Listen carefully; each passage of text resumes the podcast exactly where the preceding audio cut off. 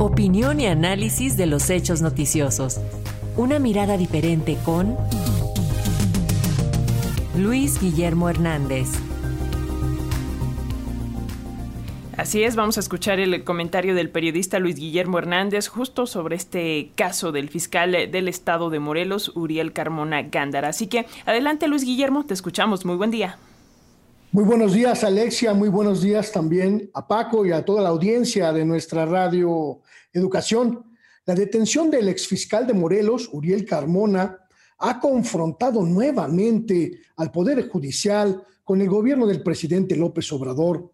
Como escuchábamos hace unos momentos, la vinculación del exfiscal general morelense eh, a tres diferentes procesos penales por los delitos de encubrimiento, obstrucción de la justicia y el más reciente por tortura, que constituyen en conjunto miles de fojas de expediente, pues ha desatado una verdadera, una verdadera guerra de declaraciones y señalamientos del Poder Judicial y del Poder eh, Ejecutivo en los últimos días.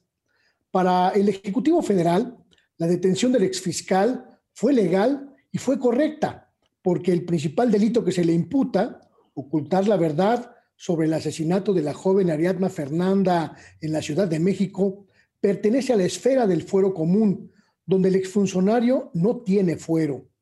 El presidente López Obrador ha señalado en reiteradas ocasiones que Uriel Carmona está siendo indebidamente protegido por el Poder Judicial en general y por algunos ministros de la Corte en lo particular quienes, desde la perspectiva del presidente, han ralentizado los procesos en torno de este caso para dar tiempo a la defensa del exfuncionario para que actúe.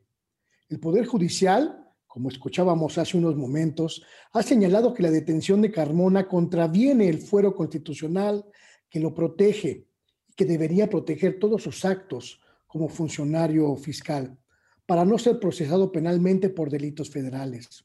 De acuerdo con la Corte, Uriel Carmona sí cuenta con fuero, por lo que sería necesario que la Cámara de Diputados se erija en jurado de procedencia para resolver su desafuero y que pueda ser detenido y procesado penalmente.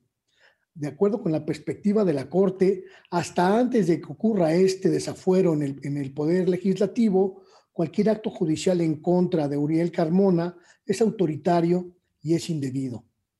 El diferendo entre poderes no es nuevo la normalidad institucional que nació con el cambio de régimen en 2018 ha dado paso a una discusión abierta y pública de los puntos de vista de los representantes de cada poder. Y esto es completamente sano, completamente democrático. Qué bueno que difieran y qué bueno que discutan y que expliquen públicamente. Lo que puede resultar negativo es que este enfrentamiento redunde en una parálisis, en obstaculización de procesos judiciales ágiles, expeditos pero sobre todo justos.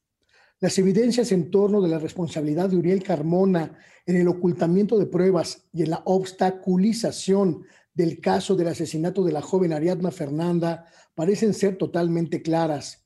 Para la Fiscalía de la Ciudad de México, que ordenó su detención, estas pruebas son suficientes para considerar su responsabilidad penal. Es necesario llegar al fondo del caso en este terrible feminicidio. Si esto queda entorpecido por un diferendo de tipo político o de tipo técnico jurídico entre la Corte y el Poder Ejecutivo, la señal que se enviará a la sociedad es muy mala, no, malísima. El fondo de este asunto no es si gana la Corte o si gana el Poder Ejecutivo en una lucha de fuerzas. El fondo es que de ninguna manera, bajo ninguna circunstancia, gane la impunidad. Y ese es el reto de todas las instituciones y de todos los personajes. y el cual te agradecemos como cada semana, Luis Guillermo. Vamos a estar pendientes de lo que ocurre. Un abrazo.